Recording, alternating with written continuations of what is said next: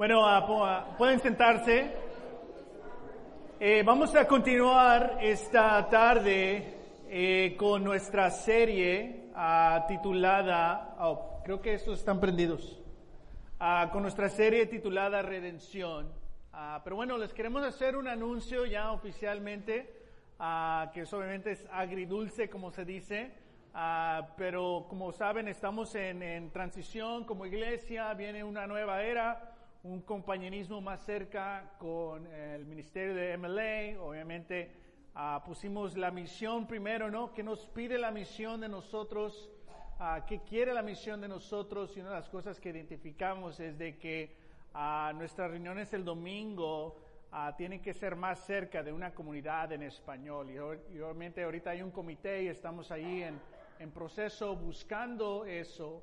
Ah, pero por una, una tensión ahí de, de, de, uh, de, recursos tuvimos que tomar esa decisión, ¿no?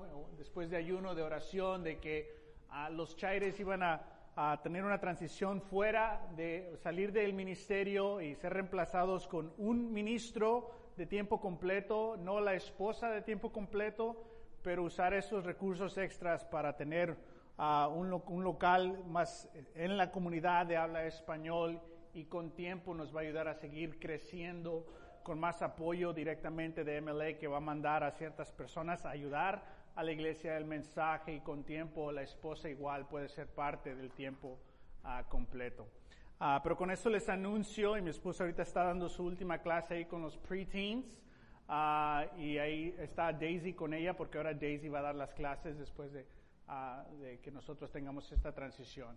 Pero a fin de mes, el 31 de diciembre, sería nuestro último día con la Iglesia del Mensaje, uh, después de tres años y medio. Uh, entonces, comenzando en enero, eh, nosotros nos vamos a mudar uh, y vamos a estar en una de nuestras hermanas iglesias. Al momento estamos buscando, ¿no? ¿Dónde, dónde nos va a llevar Dios? Eh, hemos decidido como pareja eh, no entrevistar en otras iglesias para seguir trabajando como ministros. Sentimos que necesitamos una, una pausa emocional. Uh, entonces, uh, no vamos a, a, ir a entrevistar a las iglesias que tan generosamente nos, nos llamaron y nos pidieron que si fuéramos a entrevistar y ser parte de esa, de esa comunidad. Entonces, nos hemos tomado un tiempo. So, oren por nosotros en nuestra, en nuestra transición. Nos sentimos en paz, nos sentimos seguros de que esto es, es, es, una obra de Dios, a una gran interrupción, ¿no? Obviamente nos sentimos tristes de no, no seguir participando físicamente uh, con la iglesia, el mensaje, uh, pero emocionalmente creo que de por vida estaremos eh, conectados con la iglesia, uh, el mensaje. Amén. entonces, para la familia Chaires, estamos en los últimos días de estar con ustedes aquí. Amén. Uh, bueno, vamos a continuar aquí en nuestra serie de redención. Hace una semana comenzamos esta serie. Y estos son temas que queríamos eh, estudiar en el 2019. Uh, ah, son temas que nos uh, tomarían unos meses, ¿no? de estudiar, pero lo vamos a hacer en semanas. pero hace una semana hablamos de esta idea, ¿no? De que la obra de Dios en curso y en desarrollo en todo el mundo. Hablamos como el cristianismo no comenzó cuando tú creíste.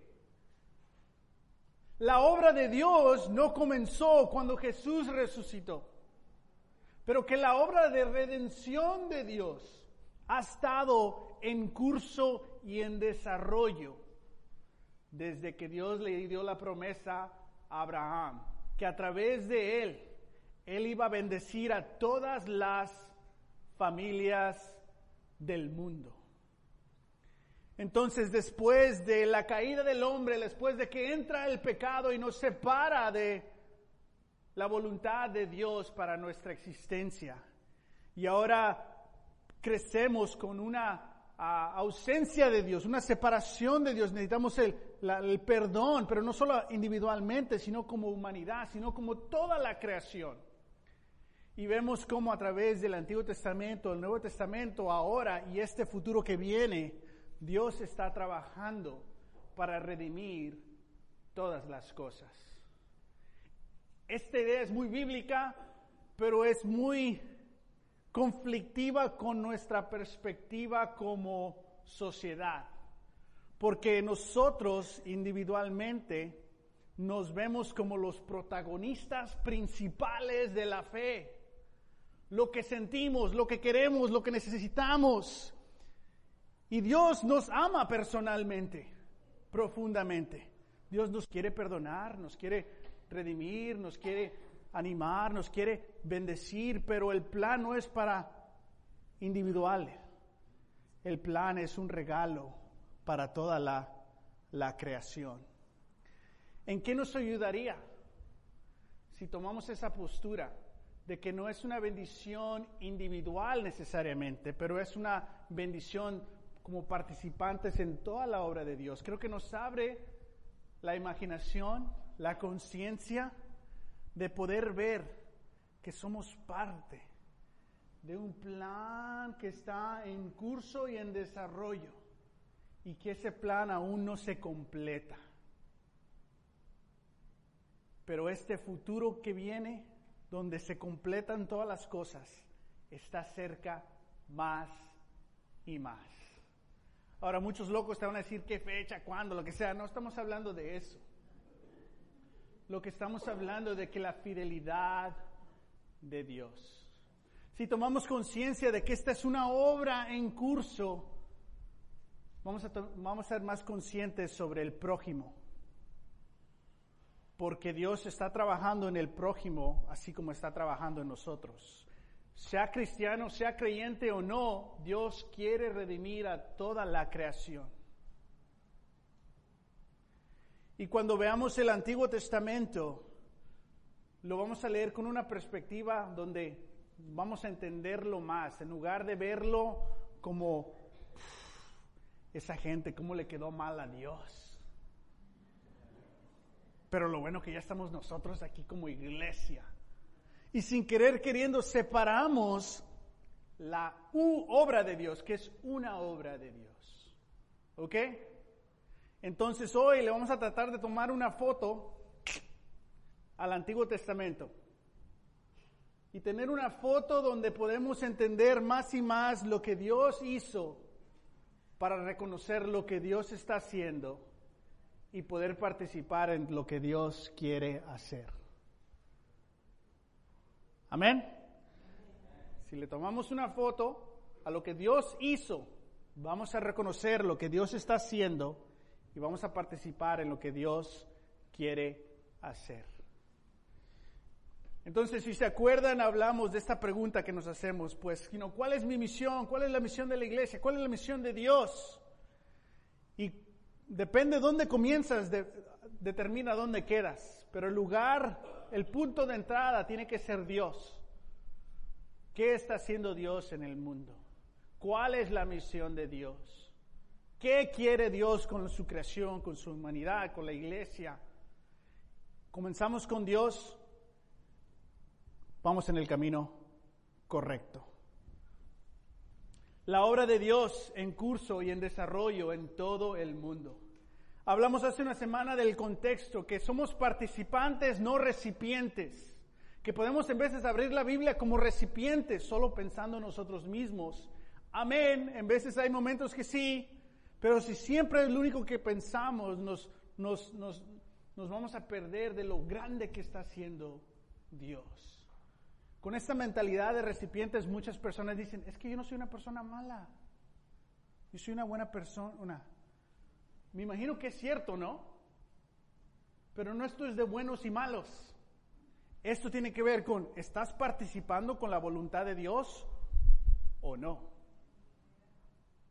Y los que no están participando con Dios pueden ser buenas personas, pero no participantes en lo que está haciendo Dios. ¿Quién se ha alineado con Dios para seguir en lo que Él quiere hacer? Los que están rendidos, los que quieren dar a otros, los que quieren perdonar a otros, los que quieren ser parte de una comunidad de fe, donde cada vez que nos reunimos, como comentó Mónica, algo especial ocurre. Y eso es parte de ser participante en la obra de Dios. Entonces es muy importante nuestro contexto. Hablamos de esta escritura, de esta promesa que Dios le hizo a Abraham y después se la repite al nieto Jacobo, donde dice, a través de ti voy a bendecir a todas las familias de la tierra. Es decir, que la iglesia ahorita existe para bendecir a todas las familias de la tierra. A millas de aquí hay una crisis humanitaria. Todos queremos que los gobiernos ayuden. Y tal vez sí. Pero ¿cuál es la responsabilidad de la iglesia cuando hay una crisis humanitaria? Cuando nuestra identidad como iglesia es bendecir a todas las familias del mundo. En Éxodos, Dios le dice a su pueblo que ellos son a una nación de sacerdotes, un reino de sacerdotes, una nación santa. Es decir, Dios ahora está trabajando, le das esta promesa a Abraham y, no y durante el curso del tiempo acaba el pueblo en esclavitud en Egipto. Imagínate si tú eres un, uno de estos hebreos en Egipto en esclavitud y te dicen, ¿sabes quién somos nosotros? Los que Dios va a utilizar para bendecir a todas las familias del mundo. Imagínate si tú estás ahí con tu co-esclavo, co-worker. ¿Qué estás hablando? Dios, ¿dónde? ¿Cuándo? ¿Cómo? Sin embargo, Dios estaba, la obra estaba en curso, la obra estaba en desarrollo. Y los que escucharon el mensaje de Dios participaron en salir con fe, siguiendo a Dios. Pero lo que pensaron individualmente, ah, ¿cómo? ¿Cuándo? Ah, y no participaron. Buenas personas, pero se quedaron en la esclavitud. Si ves aquí el proceso. Después, cerca de entrar a la tierra prometida, este es uno de los mandamientos que Dios le da. Escucha Israel, el Señor nuestro Dios es el único Señor. Ama al Señor tu Dios con todo tu corazón y con toda tu alma y con todas tus fuerzas. La traducción en inglés dice que tú eres que solo hay un Dios. Y conocemos esta escritura, pero si nos vamos a esta foto del Antiguo Testamento, en toda sociedad, todo, toda nación, toda gente alrededor del pueblo de Dios, todos los demás creían absolutamente, totalmente lo opuesto a lo que acaba de decirles Dios aquí. Dios les dice, hay un Dios y ámame con todo tu corazón, con toda tu alma. Hay un Dios, es el único. Y toda otra persona que existía en esta etapa creía que habían múltiples dioses. Es decir, que Dios ahora, en este pueblo, sin propiedad, sin terreno. Acaban de salir de la esclavitud. Entre ellos hay fieles e infieles a la voluntad de Dios. Y ahora le da este mandamiento de que ámeme, soy un solo Dios. Es decir, que ahora eres un total extraño en tu contexto. Cualquier otra persona con que convivías, que no era parte, que no era hebreo, creían que había múltiples dioses. Y en ese tiempo, para sobrevivir, ¿qué tenías que hacer? Tenías que hacer negocios, tenías que hacer intercambios. Si creías querías después comprar propiedad, por ejemplo, eran un contrato religioso. Ahora es un contrato de dinero, ¿no? Antes todo era religión.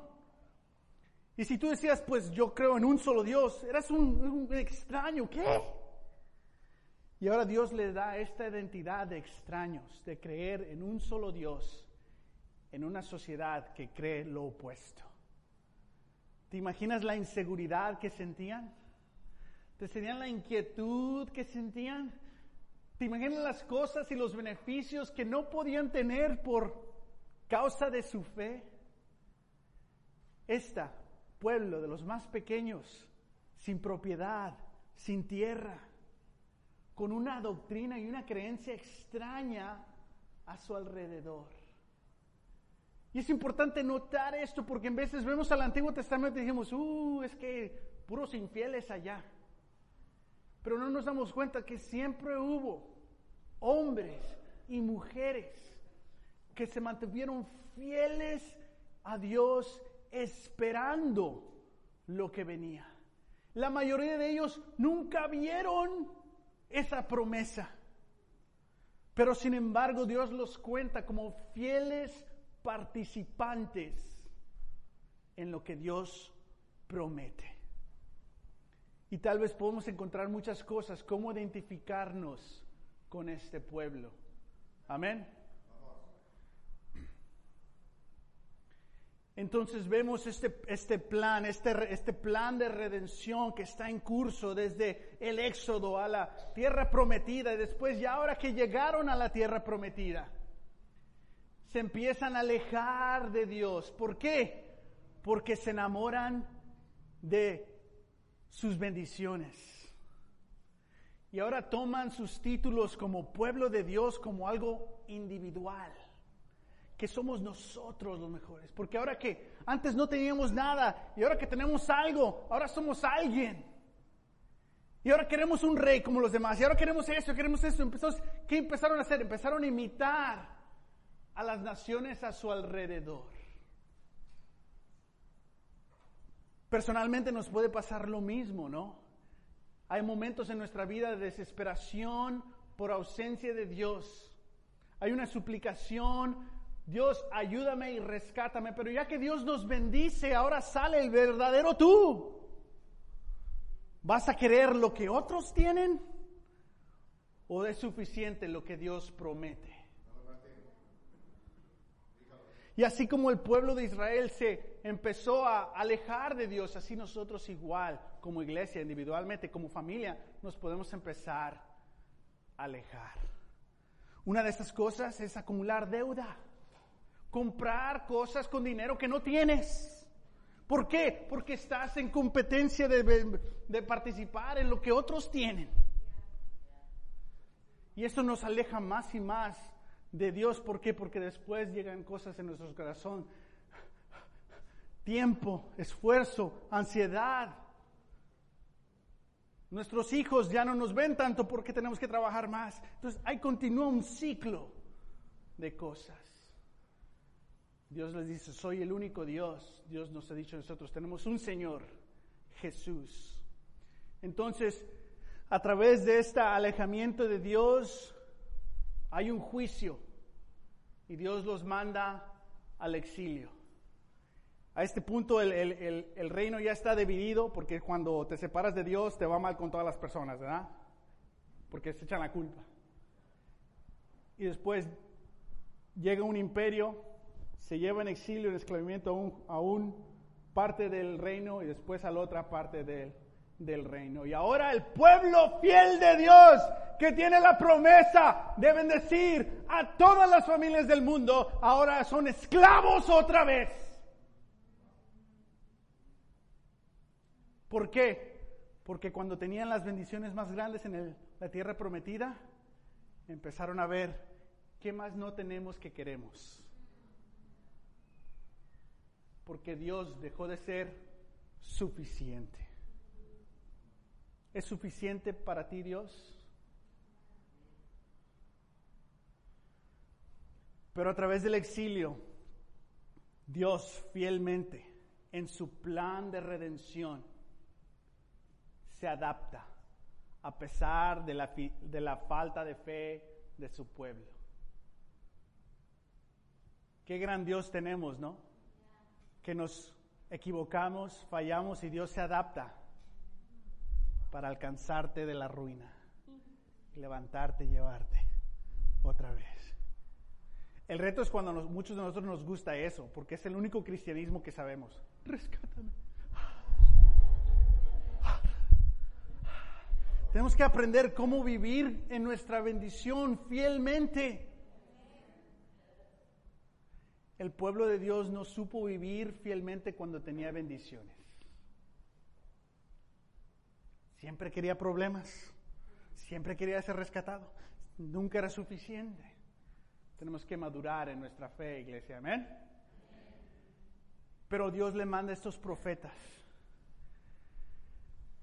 Y hay en todo un mundo ahí de la literatura de los profetas, que hay un día, tal vez en el futuro, ¿no? Pero vemos la fidelidad de Dios, estas voces proféticas que iban contra la corriente, pero siempre le hablaban al corazón del pueblo, recordando la promesa de Dios. Pero también estos profetas anunciaban una nueva creación que venía, que iba a iniciar con este Mesías. Después del exilio, Dios empieza a trabajar a través de las naciones. Las naciones se dan cuenta de que han sido injustas a este pueblo de Israel. Y Dios reta a esos reyes y les dice, ustedes han pecado porque han tratado así a mi, servidor. Muchos conocemos Isaías 53, ¿no? Y hablamos, y 52, y hablamos de referencia de, Jesús, pero también ahí es una referencia de Israel como pueblo, donde estos reyes se dan cuenta, ah, hemos pecado ante Dios porque hemos humillado a su servidor, hay que mandarlo para atrás y denle las cosas del templo y hay que mandarles dinero y ahora Dios empieza a trabajar para regresar a todos. ¿Por qué? Porque su plan está en curso y en desarrollo. Y ahora otra vez muchas personas, hey, nos van a regresar a nuestra tierra. No, ¿cuál? Yo aquí me quedo, yo soy de aquí. Que no me deporten. Y muchos se quedaron, pero muchos se fueron a sufrirle otra vez para continuar el curso y el desarrollo de la redención de Dios. Y estos hombres y mujeres del Antiguo Testamento son héroes en la fe. Entonces tenemos una foto en el Antiguo Testamento de un pueblo que se equivocó muchísimas veces. Pero a pesar de sus errores, lucharon, se esforzaron para regresar a Dios. Y ahí también le tenemos que dar crédito, ¿no? Durante el tiempo de exilio, ¿no? Ya no tenían el templo. ¿Sabes qué comenzaron a hacer? Comenzaron a rentar edificios, construir edificios, que después se llamaban sinagogas. Como no tenían acceso a los rituales del templo, comenzaron a simplemente colectar escrituras y leerlas. Y de ahí se, uso, se, creó unos ciertos servicios los sábados en las sinagogas, ¿no? ¿Qué está ocurriendo en estos espacios de las sinagogas? Están compartiendo historias de Dios. ¿Qué acabamos de vivir hoy? Acabamos de escuchar las historias de lo que está haciendo Dios. Y estas reuniones fortalecieron el mensaje de Dios. Entonces todas estas naciones que tenían palacios, estatuas, muchos dioses, todo el dinero, todo tenía que ver con la religión, veían estos lugarcitos. ¿Qué es eso? ¿Cómo que un dios? Como que un Dios. Y cuando tenías tu Dios, perdiste toda tu tierra. eran una burla.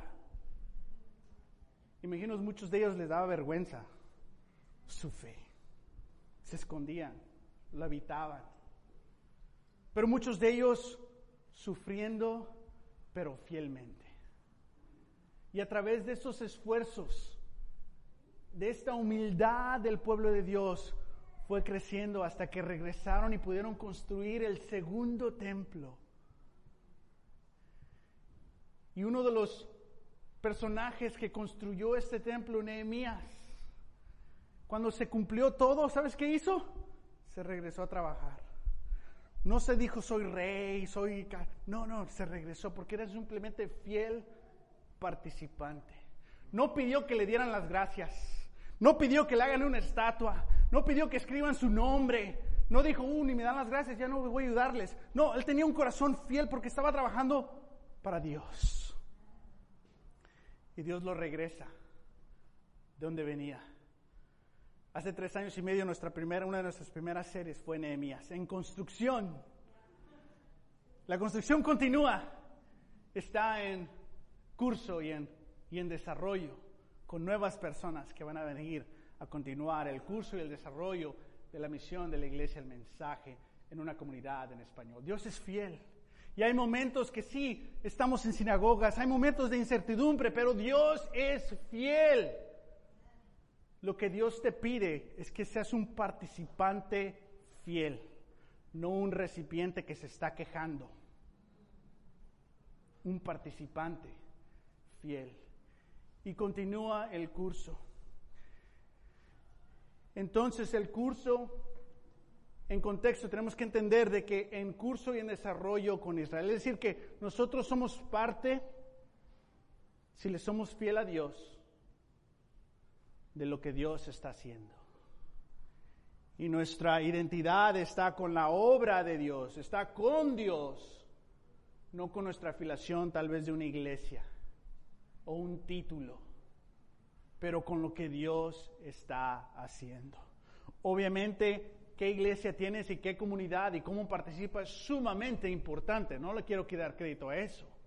Pero lo que queremos hacer es de tomarlo personal y nuestro contexto y dejarlo ahí, pero elevar lo más importante que tal vez está acá, que es de que somos parte de una obra de redención que Dios está haciendo. Entonces, ¿qué viene? Después del segundo templo, ¿qué pasó?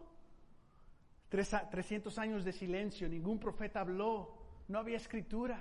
Imagínate, acabas de construir el templo y estás ahí que, pues ya no, ya no. O sea, ¿a quién le gusta esperar? Pues a nadie, ¿verdad? Entonces ahí, ah, después 300 años, todas esas generaciones fallecieron sin ver el propósito del segundo templo. Y después un día se anuncia que nace el Mesías. La encarnación de Dios llega a la tierra. Vamos a Lucas capítulo 1. En Lucas capítulo 1 se anuncia la llegada de este Mesías. En el versículo 5 dice, en tiempos de Herodes, rey de Judea, hubo un sacerdote llamado Zacarías, miembro del grupo de Aarón, y empieza a contarte la historia ahí.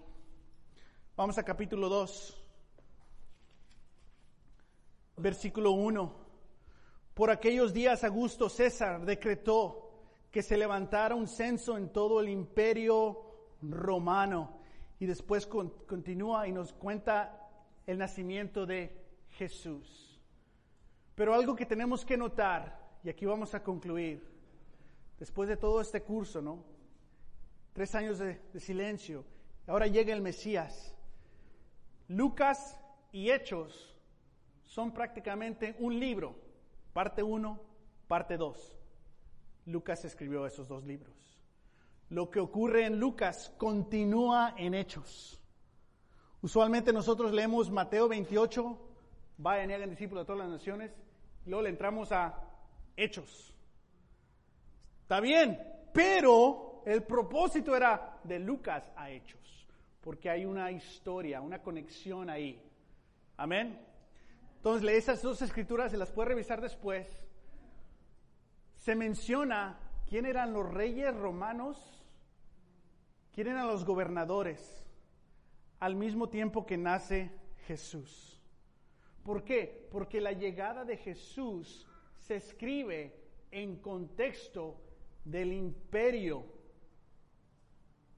corrupto, abusivo de la humanidad. Porque Dios no nos hace saber su historia separado de lo que está pasando en el mundo. Dios nos hace saber su historia en contexto de lo que está pasando en el mundo. So, como cristianos, ¿nos debería de importar lo que está pasando en el mundo? Sí. ¿Por qué? Porque la iglesia es llamada a bendecir a quién? A todas las familias del mundo. Y si no estamos conscientes de qué está pasando en el mundo, ¿cómo vamos a tener compasión para ayudar a las familias del mundo? Si no somos conscientes de qué está pasando con nuestros vecinos, no para criticar otra vez, pero para tener compasión, alivio, ánimo. ¿Qué escuchamos hoy de los Machado y de Mónica Prado? Nombres de personas que los animaron. Iglesia, es lo que deberíamos de hacer para todas las personas, no solo las personas de la iglesia. Porque Dios igual está trabajando para redimir a las personas dentro y fuera de la iglesia. Y la iglesia existe en este plan de redención para todas las familias del mundo. Nos debería de importar qué está sufriendo el vecino. ¿Quién está enfermo en la cuadra? ¿Quién necesita oración? ¿Quién necesita ánimo? ¿Quién necesita un recordatorio? Pues ¿cuándo vas a llegar con Dios otra vez? Que estamos conscientes de eso porque Dios está trabajando. Eso es ser un participante. Lucas comienza con el nacimiento de Jesús en contexto del imperio romano. Hechos, Lucas y Hechos un libro, 28, el último capítulo de Hechos, concluye con Pablo en prisión en la capital de capitales, Roma.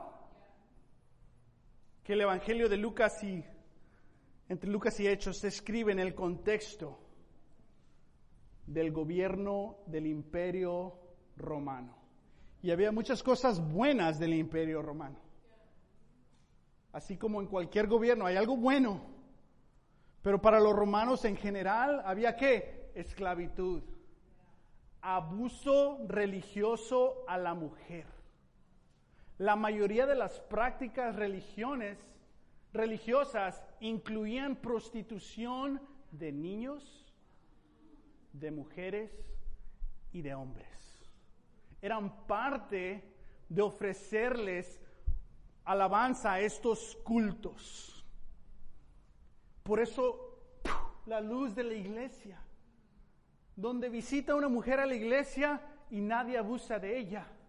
Al contrario, encuentra un papel de honra, donde Pablo le dice en una de las cartas, aquí no hay hombre ni mujer, gentil ni judío, todos somos una humanidad.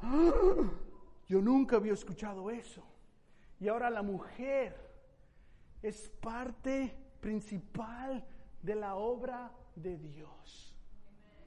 Y la iglesia ahora en medio de este reino no alaba a muchos dioses, como Israel tenía esa atención, ahora la iglesia tiene la misma atención. Porque si dices Jesús es el Señor, estás traicionando a, a los romanos que dicen que el César es el Señor. Y era lo mismo. ¿Querías propiedad? ¿Querías trabajo? ¿Querías negocio? ¿Querías carne de comer? ¿Se acuerdan de Roma, la carta de Romanos? Todo estaba sacrificado a los templos. Donde sea que estés, tenías contacto con tentaciones de otras religiones. Y eras un extraño ser, un cristiano en el imperio romano. Las iglesias, una burla. ¿Qué, ¿Qué están haciendo? ¿Todavía siguen con esto?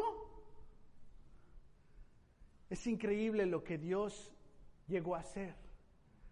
Porque a pesar de todas las adversidades, poco a poco, la iglesia fue cambiando la sociedad. Porque cuando había plagas y estaba alguien enfermo y como el Walking Dead, ahí te quedas. ¿Quién salía a arriesgar su vida para ayudar a los que los habían perseguido? La iglesia. Y tenemos la evidencia de los no creyentes, porque los romanos eran buenos para identificar su, historia, donde dicen, estos cristianos son súper raros. ¿Creen en alguien que se murió? Toman sangre, o sea, le inventaban cosas que sabe qué, que el pan y que el cuerpo y que sabe qué. Pero eso sí, cómo ayudan a la gente. Arriesgan sus vidas. Fueron los cristianos que construyeron los primeros hospitales. Porque en esos días, si eres rico, tienes quien te cure. Si no eres pobre, a la afuera, ya no sirves. Entonces la iglesia estaba llena de personas que ya no servían. Y ahora conocen la relación con Dios.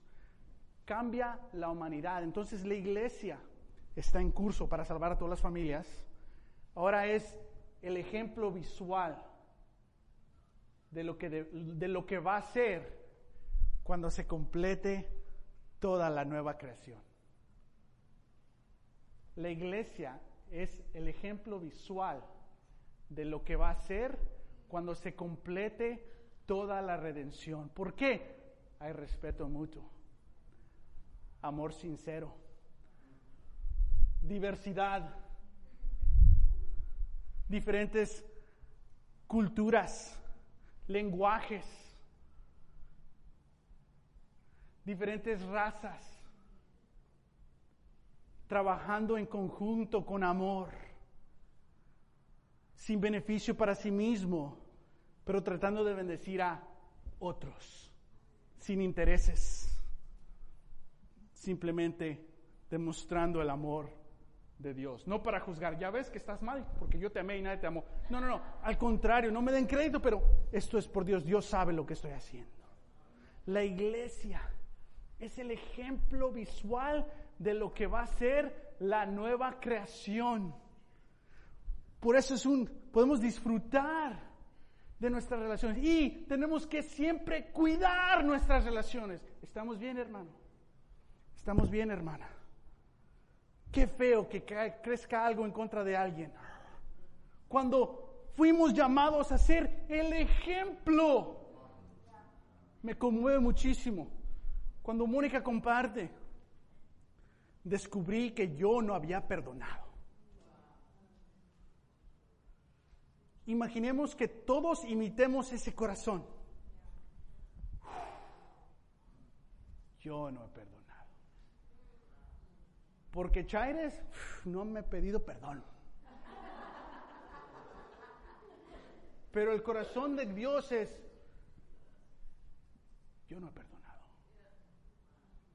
Ese es el ejemplo de la comunidad de Jesús.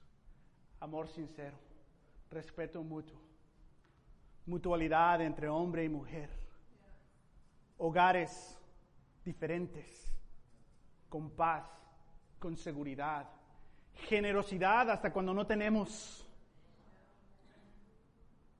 pero siempre en tensión, porque aún no llegamos, todavía hay sufrimiento, todavía hay tentación, todavía hay agonía, todavía hay malos recuerdos, pero ahí vamos, porque la obra de Dios está en curso y en desarrollo. Y los que estaban en Egipto, pues ¿cuándo? Y llegó. Cuando estaban en el desierto, pues ¿cuándo? Y llegó. Cuando estaban en la tierra prometida y se fueron al cielo, pues ¿cuándo? Y llegó. Los del pueblo, los que construyeron el segundo templo, pues ¿cuándo? Y llegó. ¿Cuál Mesías? Pues este. Ya se murió, ya resucitó, ya bien. Dios es fiel.